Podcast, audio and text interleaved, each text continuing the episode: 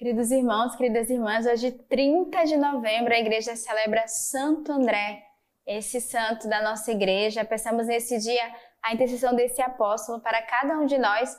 E nesse tempo que estamos vivendo, hoje, o último dia do encontro do Retiro dos Guardiões, dos responsáveis da nossa comunidade, que Santo André nos dê a graça de sermos discípulos missionários, apóstolos do Verbo, como ele foi, como membros da nossa comunidade de sementes do Verbo. A nossa regra de vida traz os artigos 377 e 378. 377, uma escola de oração.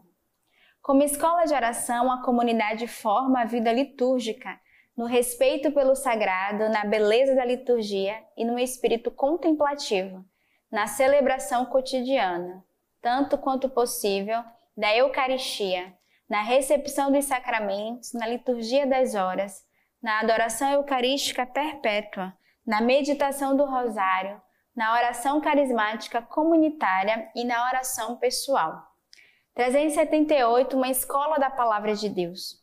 Como escola da palavra de Deus, a comunidade propõe uma formação centrada na palavra de Deus, rezada, celebrada, ensinada, vivida na caridade, que concerne ao homem como um todo, espírito, alma e corpo e assim prepara discípulos chamados a anunciar a sua volta a mensagem da salvação e a testemunhar a esperança que ela contém.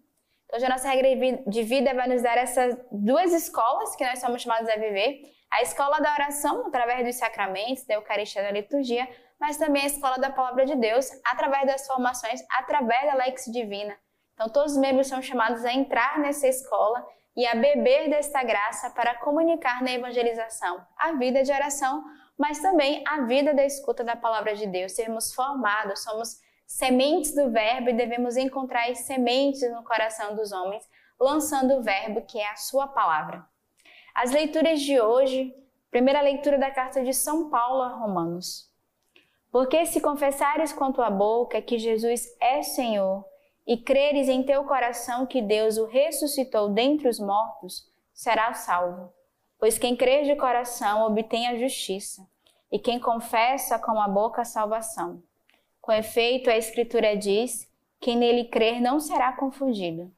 De sorte que não há distinção entre judeus e gregos, pois ele é Senhor de todos, rico para todos os que o invocam.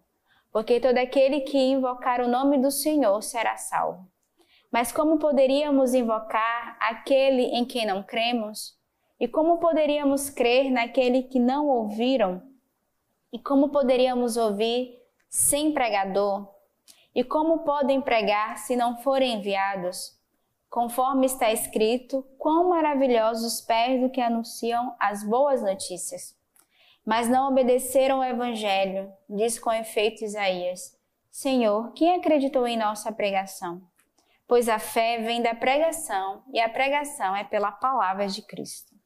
Ora, eu digo, será que eles não ouviram?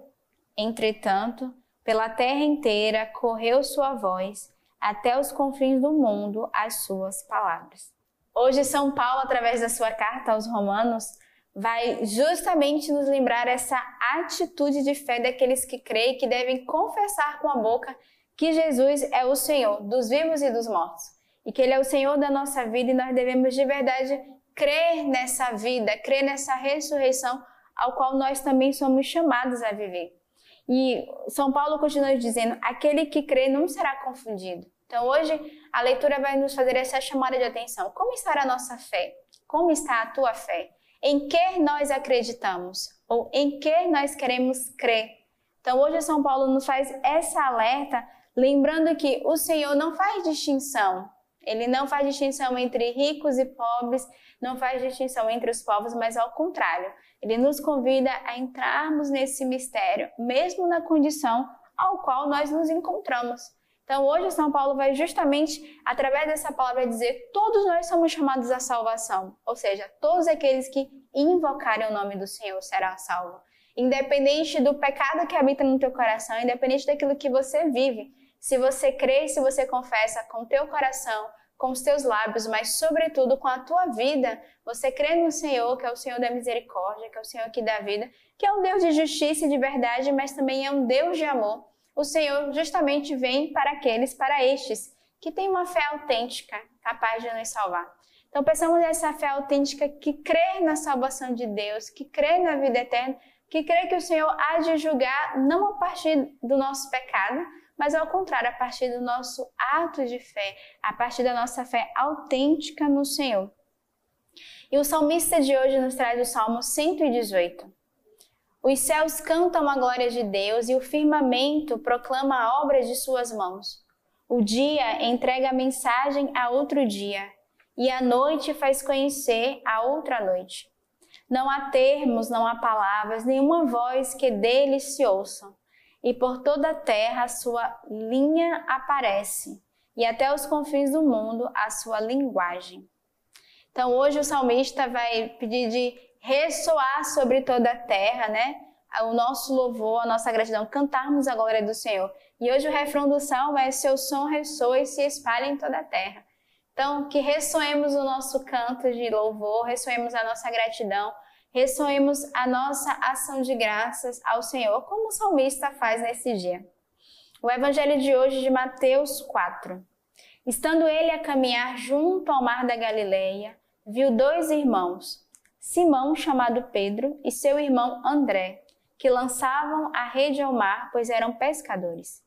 Disse-lhes: Segue-me e eu vos farei pescadores de homens.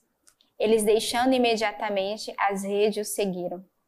Continuando a caminhar, viu outros dois irmãos, Tiago, filho de Zebedeu, e seu irmão João, no barco com o pai Zebedeu, a consertar as redes, e os chamou. Eles, deixando imediatamente o barco e o pai, o seguiram. O evangelho de hoje é muito forte porque é o evangelho do chamado desses homens que prontamente deixaram tudo para seguir o Senhor. Primeiro a gente encontra aqui Pedro e André, que estavam lançando as redes, e o Senhor que convida eles a não pescar mais peixes, mas pescar almas. E é impressionante a atitude deles, porque imediatamente eles deixaram tudo para seguir o Senhor, para serem verdadeiros discípulos. E o segundo, normalmente o Senhor continua caminhando e vai encontrar Tiago e, e João, dois irmãos, também que estavam ali trabalhando com seu pai, né, ao lado de Zebedeu e que deixam tudo. E quando eu li esse evangelho, eu dizia: Senhor, naquele tempo bastava o Senhor passar, era tão autêntico e tão forte o chamado e a presença de Jesus que eram capazes de deixar tudo. E eu me pergunto hoje: será que estamos dispostos, como esses homens, a deixar tudo e a seguir o Senhor? Eles não pensaram no pai, não pensaram no trabalho, nos peixes, largaram tudo. E hoje nós colocamos tantos obstáculos, tantas barreiras para seguir o chamado de Deus, tantas condições então, hoje o Evangelho é para nos dar esse encorajamento, como esses homens simples e que tinham tantos afazeres, mas que foram capazes de deixar tudo. E o chamado de Deus, ele contagia. Ele não quer chamar só um. O Senhor chama dois, três, quatro, cinco. E hoje, nesse dia, o Senhor quer nos dar essa graça de não termos medo de evangelizar, não termos medo de anunciar, de tornarmos homens e mulheres que, onde passa, arrastam outros. Então, hoje, para a comunidade de vida, a comunidade de aliança, você que nos acompanha, eu quero lançar um desafio. Sejamos como Jesus, que onde passa, arrasta os outros para a evangelização, para a missão, para dar a vida. Também a você que se encontra hoje, talvez se questionando, né, no chamado de Deus. Não calcule. Esses homens não calcularam, deixaram tudo. E o Senhor hoje te pede de não calcular, mas ao contrário, escuta a voz de Deus que passe e segue, e segue o chamado de Deus aonde Ele quer te levar. O santo de hoje é Santo André, esse santo apóstolo que a igreja hoje celebra, que a igreja está em festa. Hoje é a vida de um escolhido do Senhor para pertencer ao número dos doze apóstolos, Santo André. André nasceu em Betsaida no tempo de Jesus e de início foi discípulo de João Batista, até que aproximou-se do Cordeiro de Deus e com São João começou a segui-lo. Por isso, André é reconhecido pela liturgia como protócrato, ou seja, o primeiro a ser chamado, primeiro a escutar o apelo ao Mestre. Pedro conduzes, possamos ao céu chegar, guiados por tuas luzes. A liturgia conta que quando Jesus se apresentou pela segunda vez na região do Jordão, onde João Batista batizava, ele exclamou: Eis o Cordeiro de Deus. No dia seguinte, estava lá João outra vez, com dois dos seus discípulos. E avistando Jesus que ia passando, disse: Eis o Cordeiro de Deus.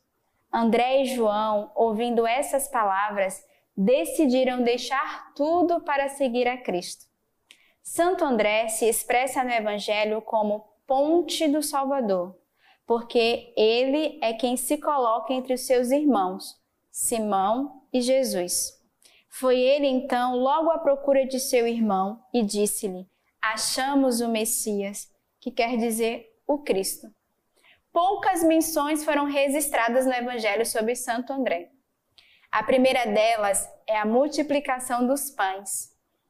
Jesus interpela Filipe sobre a possibilidade de alimentar uma grande multidão e André intervém dizendo: Está aqui um menino que tem cinco pães de cevada e dois peixes. Mas o que é isto para tanta gente? Conta a tradição que depois do batismo do Espírito Santo em Pentecoste, Santo André teria ido pregar o Evangelho na região dos mares, a fim de pregar o Evangelho pelo mundo afora.